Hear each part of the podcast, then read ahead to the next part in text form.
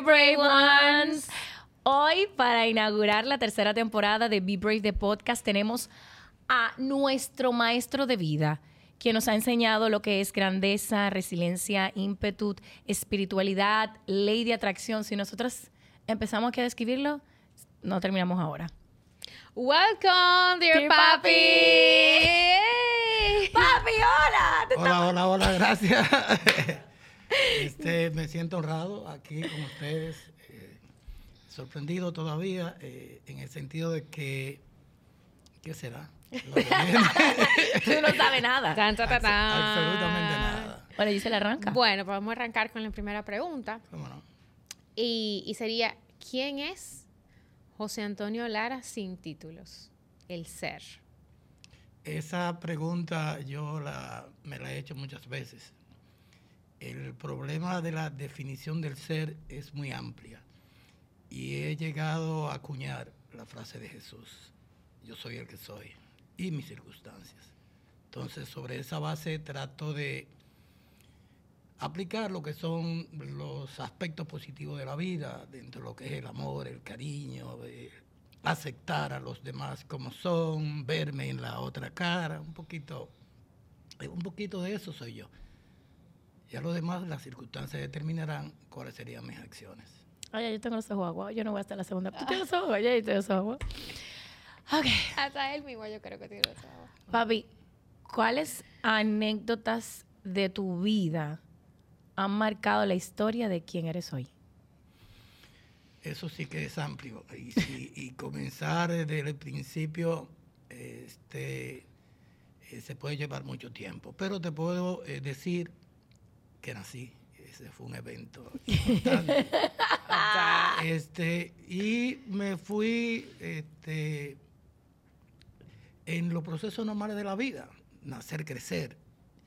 En el nacer, crecer eh, son etapas de de no saber lo que pasa y vivir en, en el mundo de niño, de adolescente, este, sin preocupaciones de nada, sin tener que, sin pensar en responsabilidades ni nada que, que tenga que ver con, con ese proceso. Eh, luego, en el proceso de desarrollo, eh, las cosas comienzan a, a cambiar. Eh, deja de ser bebé, deja de ser protegido y tienes que comenzar a ser lo que eres y buscar la manera de sobrevivir. En ese proceso eh, me fue difícil eh, los inicios. Eh, la anécdota más importante para mí fue que terminado el bachillerato, ya vengo como adulto, solicito a Mircea Mejía, de, de mi pueblo, que estaba a cargo de la sección de estudiantes de ocoeños, una beca para estudiar en la universidad. La respuesta eh, de Mircea fue simple, tú no aplicas, esto es para pobres, no es para ricos. Este, lo quise hacer razonar y me dijo, mira, este, el presidente de la asociación está aquí hoy, que es Roberto Santana. Si tú quieres hablar con él, a ver si él te hace la gestión. Está aquí, está en una fiesta ahí al frente, Duarte de Rosa. Bueno, este, eh, yo no, es, no he sido nunca un toro fácil de atajar en mi proceso, en mi proceso de vida. Y fui, entré al bar, eh, Bartel Rosas, en una fiesta y lo encuentro. Y le digo, Papi, ¿cuántos años tú tenías? 20 años. Wow. Y le digo, este, 19, no 20, 20. Le digo, este, mira, este, quiero una beca para la universidad. Y me dice, mira, yo estoy en una fiesta hoy. Si tú quieres hablar conmigo de eso, yo me voy mañana a las 6 de la mañana. Ve a mi casa, tú me despiertas y entonces hablamos. Este, nada, eh, yo no soy de la gente que se molesta cuando te dan la oportunidad de volver a hablar. Y yo fui a las 6 de la mañana y lo desperté. No fue fácil No, para ti no. estar a las 6 de la mañana. Eh, siempre ha sido un sacrificio enorme para mí. Y fui y este lo desperté y nos sentamos en la mesa, le expliqué y me dice, ok, tú tienes que, me pidió los datos, ¿verdad? Cédula y esas cosas. Y me dice, tú tienes que estar a las 11 de la mañana en la universidad. Este, ok, eh, yo solamente sé decir voy. El, el cómo este, en el camino que se arregla. Henry Martínez me, me ayudó con el transporte. Entonces vine. Eh, a las 11 de la mañana ya yo estaba en el economato. Eh, bienestar estudiantil, que era el lugar donde yo tenía que ir. Llego, me siento, pregunto si ha pasado, me dicen que no lo han visto. Son las 12 del tampoco, 12 y media tampoco. dinero, papi? y ¿Tú yo se- sentado ahí, yo vine con 10 pesos que me dieron para el pasaje que me dio Henry. O sea, era lo único que tenía. Y bueno, salió, salió como a las 12 y 40 de ahí, yo con toda esa paciencia, mira, mira, ya tuve que estar dada. Esa fue la primera anécdota de la primera parte. Eh, la segunda parte fue que cuando vine, este, no tenía para dónde. Esa era para mi mamá una cosa terrible, ¿no? Para cualquier madre. Este, bueno, nada, yo vine y este, mira, eh, no, aquí no se puede. ¿A dónde tú fuiste? Dilo. Yo fui donde un tío mío, este, el tío Ima, que ellos no tienen ninguna culpa de, de- Claro. de los hechos porque eh, el problema es que mi tío cometió la indelicadeza de dejar la familia e irse con otra persona y entonces eso produjo un, un choque en la casa y probablemente todo lo que tenía que ver con él era empujado hacia afuera. Y entiendo que esa fue la causa de, de- de ese hecho. Pero luego fui donde la asociación de estudiantes, no había cama. Este, nada, yo duermo en el suelo, yo no tengo problema, porque yo vine a estudiar, yo a eso fue que vine. Luego, este, eh, eh, en la noche, le dije, Raúl, eh, tío Bolívar vive aquí en tal sitio, tú me puedes llevar para ir a saludarlo. O sea, yo no iba con intención de que él me acogiera ni nada. Y entonces yo fui eh, con Raúl. Y tío Bolívar me dijo, no, usted va para mi casa. Y entonces, este, dentro de ciertas dificultades y cosas que, que hay en las casas cuando no se está preparado para una persona adicional, entonces ahí estuve eh, seis meses. Después de ahí he estado viviendo por mi cuenta, ¿verdad? Y soy lo que soy y lo que sigo siendo en esos mismos procesos de vida. En la vida tú tienes que caminar. Sí. Camina, camina. Este, eh, así han pasado muchas cosas, ¿no? Eh, matrimonio, hijos. Este, los que tienen hijos saben que es de gratis que salen, que no hay que gastar un centavo. Gracias. y que no hay que hacer ninguna diligencia, que Sí, todo se... ¿verdad? Sí. Sobre Este, todo. Sí, es un proceso este, que caminó, que caminó y caminó, y ya la prueba es que ustedes están, son adultas todas, ¿no? El proceso de trabajo, los trabajos son trabajos. Este, gracias a Dios, eh, me surgió una idea. Quiero poner un negocio. Este, los Fue fácil, fue sí, fácil, ¿sí? este, nada es fácil. O sea, o sea, el mismo proceso casi de inicio y de, y de, y de la profesión eh, este, son dificultades que tú tienes que, que enfrentar y caminar sobre ellas. Tú aprendes, tú aprendes, sufres, ¿verdad? Pero si te devuelves no llegas aparte. No. O sea, entonces tienes que, que hacer el esfuerzo. Y en ese sentido, este, ahí estamos todavía, eh, desde el año 1996, que Ayeli dijo, voy a caminar. Y eh, Pero, pero, papi, cuéntanos cómo surge en el 1996 ese primer proyecto. ¿Y de qué se trata? Porque nosotros sabemos. bueno, mira, este, lo primero era que yo quería eh, lo que los hombres alrededor de los 40, 41, 42 y 43 años eh, quieren estar en un ambiente de fiesta, bebida, este, baile y comida y esas cosas. Y esa era la idea mía eh, primordial. Eh, había un lugar en la Sabana Larga que me lo estaban ofreciendo en venta y yo creo, creía que podía comprarlo, ¿verdad? Pero las parejas son las que determinan las acciones, ¿verdad? Y mi esposa dijo, no, no, no y no. Ya sabe por qué, ¿verdad? Este, después otro caso parecido, este, eh, una heladería que también vendía bebidas alcohólicas y no, no, no, No, no, no, no. no.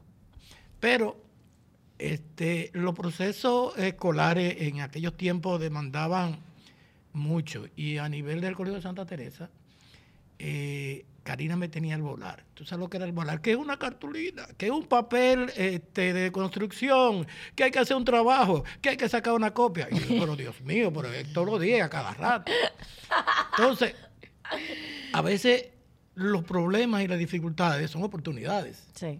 Entonces tú dices, ah, pero ven acá, si soy yo que estoy así, todos los padres de ese colegio y de aquel colegio deben estar iguales. Ujú. Entonces ahí me surgió la idea de, de poner Una la calle- papelería. la papelería. Y ahí comenzamos con eso. Pero surgió de esa problemática, de, de- de esa desesperación. Hay que pasar un trabajo que tiene que ser para hoy. Pero te ha visto una cosa así.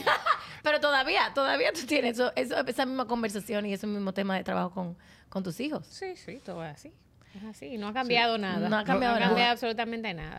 Bueno, lo que pero- sí me acuerdo eh. de Cayili perfectamente de los trabajos que había que pasar, sí. Ah, y de los sí. clienticos que venían. Sí. No, no, no. Intensos. Pero, ok, vamos, vamos del 96 a el que tocaba el timbre. Porque Gracias. hay diferentes formatos. O sea, la Gracias, papelería se movió de diferentes eh, locales. Pero lo que sí recuerdo era cuando teníamos que llevar la nota. Colegio Santa Teresa, si alguien se recuerda, en el 1996 habían tres niñas con unos flyers donde decía, o sea, que estábamos disponibles, eran, o sea, lo hiciste con, fo- yo recuerdo que lo fotocopiamos Claro, y teníamos que dar copia. flyer cuando se entregaba la nota el último día y nuestro verano, que para mí era lo mejor del mundo, era en familia estar en pa- con la papelería, iban los padres con- Armando los kits escolares. Armando los kits con la, regla. con la lista. A mí me dejaban siempre poner la regla o los lapiceros. A mí no me dejaban poner el libro porque yo tenía, imagínate, ocho años, me podía equivocar. Pero re- recuerdo como eso, como entrándole en una Claro. funda. Y eso fue Le poníamos, eh, lo poníamos toda la lista, ¿verdad? Y le poníamos un, un ¿cómo se llama eso?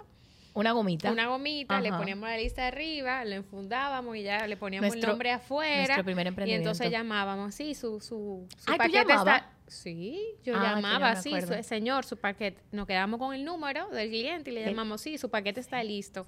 Y entonces y el tumulto de gente, papi, que había en esa Sí, papelería. era emocionante realmente. Hasta- o sea, el que cogía la sí. pena de salir a buscar los Los libros a libros la calle. pero Sí, pero a veces tú me llevabas para que yo viera cómo era la cosa. no, era, no era fácil. No, entonces vamos del 96, ir evolucionando. Entonces hubo un momento donde la papelería estaba en la casa. Giselle, cuenta lo que tú pasabas. Bueno, ahí para en la casa eh, conseguí una empleada muy buena. Gracias, Giselle. gracias, este, para pasar Gracias. los trabajos y ese tipo de cosas. Este, yo armar de ahí lo- Yo lo- aquí, sí. la señora. Sí, yo lo que nunca se me olvida es cada a cada momento cuando estábamos almorzando llegaba alguien a tocar el timbre. Una cartulina. Yo necesito una cartulina favor, de cinco pesos. Que alguien comente si fue a mi casa dije, a buscar esa cartulina o a Un sacar lápiz. copia. Sí, es una copia, un peso. Y yo de que, sí, ahora mismo, sí, les podemos ayudar, gracias. Ok. Y, y el viper, ¿Qué, qué pasa Ay, con el que beeper? No me tú tenías un beeper, beep, eh, tú sí. tenías un beeper y te, y ¿y te, te ponían beeper? bueno, Yo no me acuerdo. eh, ¿Qué un- pasa con el beeper? Bueno, un día este, llegó un cliente que Ay, yo no se robó estaba. el viper. Ay, se robaron el Se viper. robaron el viper de se Calle me Lee. Sí, eso. este, Ay, hombre, me quedé eh, sin eh, viper. Tuviste que irme a comprar un celular, eso sí, después de eso. eh, no recuerdo. eh, en el Central. ¿Cómo que se llamaba Eh, Central? no, Centennial, el rojito Centennial chiquito, rojo ¿no te chiquito, acuerdas? papi. La Sí, que sí. Gracias. Y O sea- yo, y yo, ¿dónde está mi viper? ¿Y dónde está mi no, viper? se lo robaron Yo no me cuenta me di, di que por un lápiz, una cosa así. por un lápiz. Sí, Por- que el- mira aquello que está allá, ¿cuánto vale? Y, y le llevaron el, el- le llevaron el viper del escritorio. Ay, el viper. yo no me acordaba de eso. no, Wow, no, yo no me acuerdo que tú tenías un viper y que hubo un altercado en Calle Lee con el viper. Yo ni me acordaba de eso. Ahora bien, papi, nada.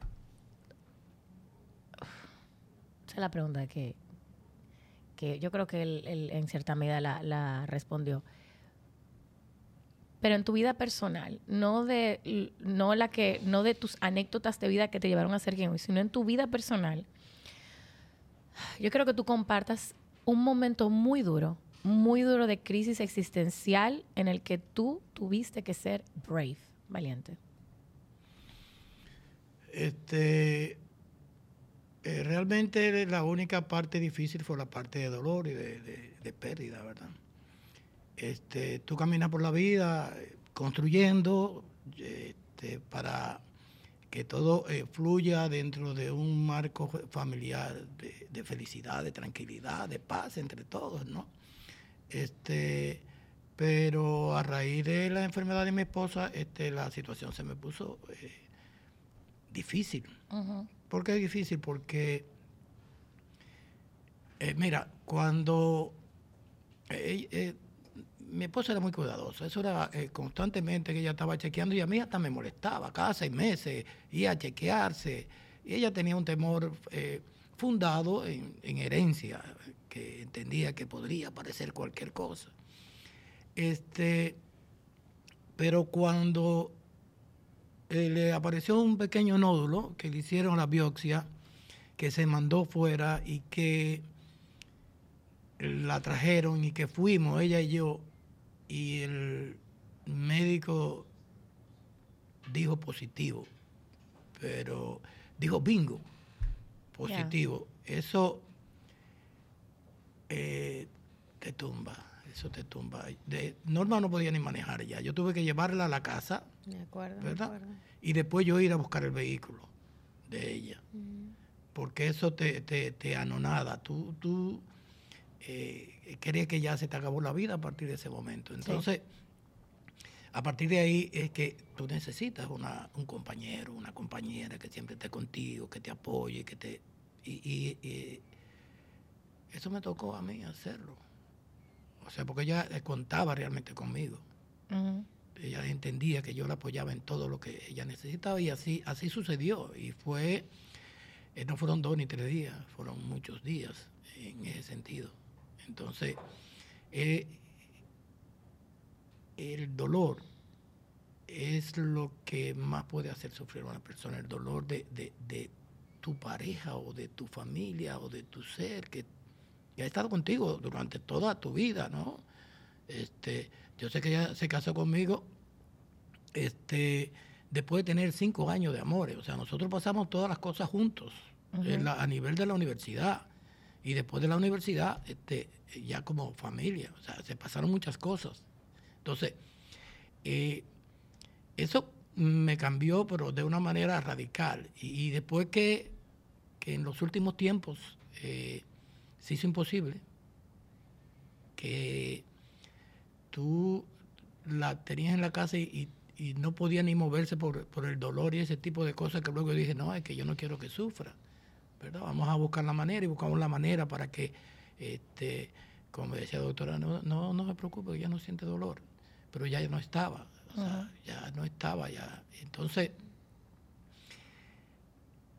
oye, eh, tú no sabes lo que duele hasta que no llegue el momento. Tú dices, bueno, pero eh, sería lo mejor. Pero cuando ese momento llega, tú te fuiste con ella en parte. Claro. Entonces eso fue muy fuerte para mí.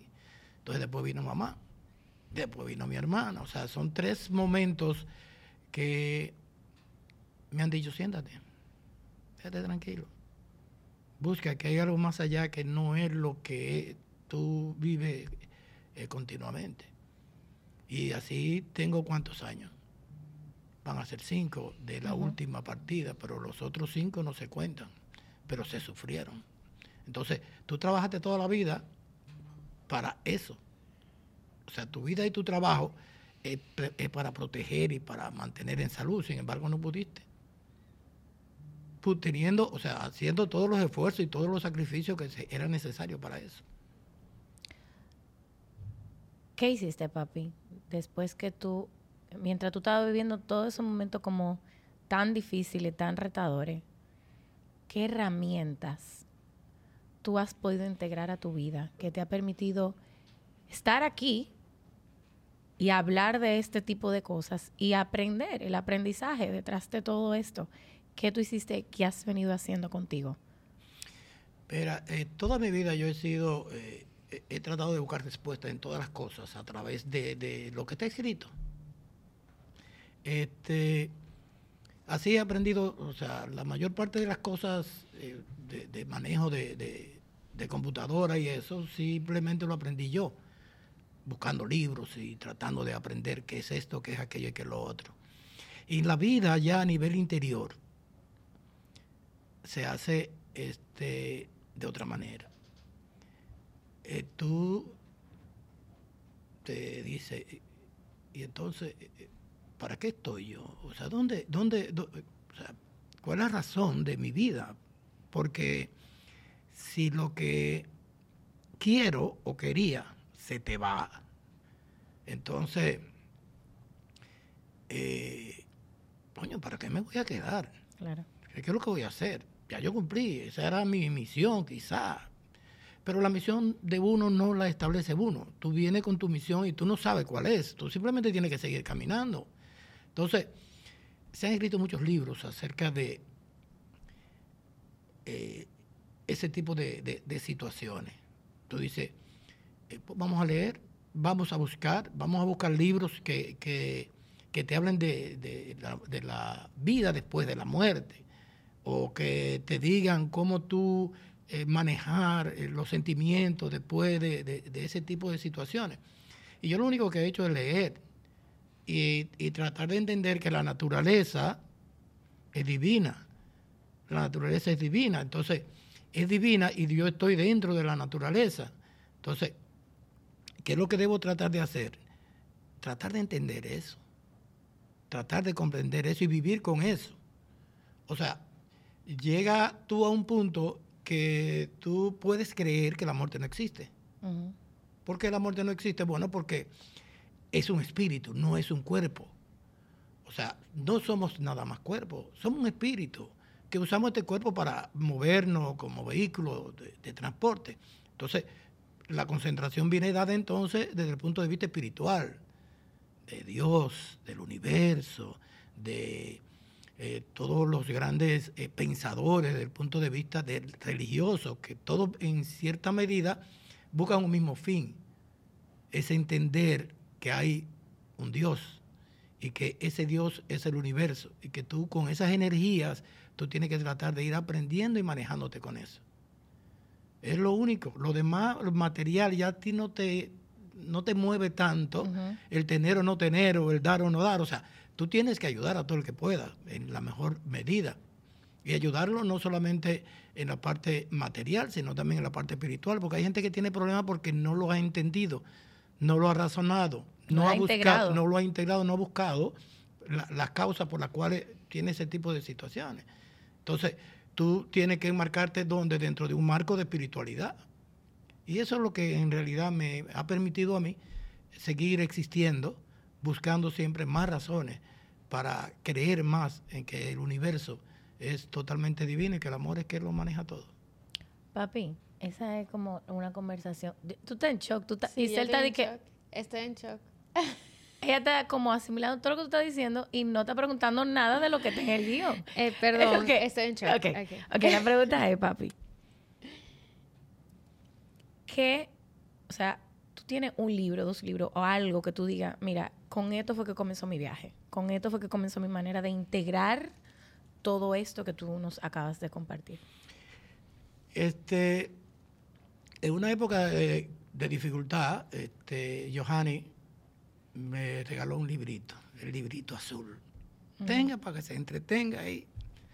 Bueno, este, la ansia y la necesidad de, entender, tú siempre buscar. Eh, yo leí el librito azul y esa fue una, una puerta enorme de, conocimiento, de sabiduría. Un despertar. Un despertar de Connie Méndez. Primero, libro uno, cuando yo leí eso, automáticamente me interesó eh, que si había escrito otros libros. Pero de qué, dame un brief de qué se trata. Eso es metafísica, eso es tu entender realmente las cosas desde el punto de vista espiritual y, entender que los decretos negativos no te los puedes dar. claro no te puedes dar los decretos negativos. Entonces, eh, un ejemplo que ponía yo hoy a, alguien, le dije a Emi, mira, lo que pasa es que a veces tú entiendes una cosa y, y porque, ¿por qué dicen que si te mojas te da, te da gripe? Claro. Bueno, eso es así. Una creencia. Le digo, este, pero ¿por qué? Porque la lluvia, el agua es vida. Los campos sin agua no pueden producir eh, alimentos, las flores sin agua no pueden producir este, sus flores. Entonces, tú comienzas por ahí a tratar de entender las cosas o los decretos que la gente se va diciendo. Las creencias. Las creencias. y entonces, exacto, esa creencia entonces se desmitifica. O sea, desmitifica automáticamente. eso es lo que te ayuda a tratar de entender la vida tal como es. Sí, creencia, manifestación. O sea, lo que tú crees, eso es lo que va a suceder. Correcto. Si tú tienes miedo, eso es lo que, lo que el miedo que tú tienes, eso es lo que tú vas a traer. Papi, nosotros quisiéramos tener este podcast hasta pasado mañana porque está muy buena la Pero yo, conversación. yo quisiera que él diera como que un último mensaje. Pero el último mensaje, primero quiero, quiero- queremos darte las gracias por estar aquí, por ser luz para nosotras, por enseñarnos a confiar, a creer, a manifestar, a, a valores humanos, a integridad, a todo lo que nosotras somos hoy. Tú has sido parte, eh, yo diría parte importante y para mí Esencial. y esencial para mí. O sea, yo he aprendido todo esto e inconscientemente me has venido preparando desde que era pequeña. Yo no sabía lo que era emprender, pero contigo aprendí. Yo no sabía lo que era meditar, pero contigo aprendí. Y no sabía, porque tú me dabas la información, pero no, pero era como algo como relación papá-hija. No era algo como una información como ahora la tengo bien integrada. Pero recuerdo algo en un momento muy difícil para mí, que tú me dijiste, y se quedó como en mi mente de la importancia de los valores humanos y de la- los valores de las relaciones y de familia. Y me dijiste, si un carro se te daña en la carretera, ¿tú lo dejas botado? No. Tú lo arreglas, busca un mecánico, busca a alguien que te lo la arregle, grúa. llama una grúa y lo arreglas y sigues caminando. Y yo me quedé con eso y yo he aplicado desde esa frase, voy a ponerme a llorar. Esa frase la he aplicado en mi vida desde ese momento. Yo entendí que lo que sea que yo estoy viviendo, yo lo trabajo, yo lo arreglo para mí y sigo caminando, independientemente del contexto en el cual tú me lo hayas dado. Giselle. No, ya La después frase. de eso, imagínate ya después de todo eso, ¿qué es lo que voy a decir yo? Absolutamente nada. Ok, papi, absolutamente- el mensaje. No, yo lo que quería era que papi era así como que un último mensaje de cierre, de, de mm, Para la comunidad. ¿Qué entiendes que, tal vez necesita la comunidad allá afuera para seguir siendo brave? Es sencillo para mí eh, decirlo. Eh, hacerlo nunca nada es fácil. Eh, la vida es simplemente una idea. Tú tienes una idea. Yo quiero escribir un libro de X cosa. Si tú tienes esa idea, lo que tienes es que caminar con esa idea y buscar la manera de hacerla realidad. O sea, no es lo que hacen o dejan de hacer otras personas, está en ti lo que tú puedes hacer, en tu capacidad, en lo que te gusta. Entonces yo siempre he hablado de los emprendedores. Para, hacer- para emprender es una idea que tú crees que vas a mejorar y que mejora algo, que vas a aportar y que aporta algo. Lo que tiene que trabajar es esa idea. Lo demás va apareciendo en el camino. Este, a veces, eh, me estoy extendiendo, a veces hay personas que te ayudan. Eh, no puedo dejar de mencionar al licenciado Luis Naut, el azuano. Luis Nao creyó en mí como profesor. Yo no decía con- que no, que yo no daba para ser profesor. Y que yo- todavía me escriben el profesor. El profesor Lara. y gracias a Luis Nao, hoy en día eh, tengo la experiencia de haber dado, eh, estado como docente por alrededor de 27 años en AP, otros años en OIM, otros años en la Pucamaima, este, porque a él se le ocurrió que esa idea y, y aportó de una manera que tú no te imaginas, no fue es simplemente tú deberías, sino mira, ah, ah, tiene que hacer esto dentro de lo que es tu trabajo, tiene que hacer lo otro. Y él mismo inscribirte y ponerte a dar clases. Sin tú haberlo, sin tú haberlo pedido. Entonces son cosas que ayudan, pero eh, vuelvo a reiterar, si hay una idea que tú puedes desarrollar, desarrollala, piensa en esa idea, concéntrate, vas a aportar. Este, ah, no, que no tengo dinero. El problema de las ideas, las ideas no son dinero, son ideas, son proyectos. El dinero aparecerá en tu camino. Amén. Thank you, papi. Gracias. Gracias a Eh, ustedes, de verdad. Gracias. Gracias, papi, por estar aquí. Tienes que volver, tienes que volver porque Sí. tenemos que abarcar más temas. Creo que sí, creo porque que hay sí. mucha información que yo siento que y herramientas que tú tienes que nos has eh, nos has pasado a nosotras que son de mucho valor. O sea, lo que ustedes ven en mí y lo que ven en Giselle. Hello, hay una parte importante aquí. Así que nada, nos vemos en el próximo podcast. Gracias, gracias. Y si tienen invitados, pues saben, pues pueden escribirnos en nuestra cuenta y nos vemos en el próximo. Bye. Bye bye. Gracias por quedarte hasta el final y nutrirte con este capítulo. Si aportó de manera positiva en tu vida, haz eco compartiéndolo con tu comunidad y personas importantes para ti. Además, puedes seguir nuestra cuenta de Instagram bebrave.dear para enterarte de las novedades. Nos vemos en el próximo capítulo.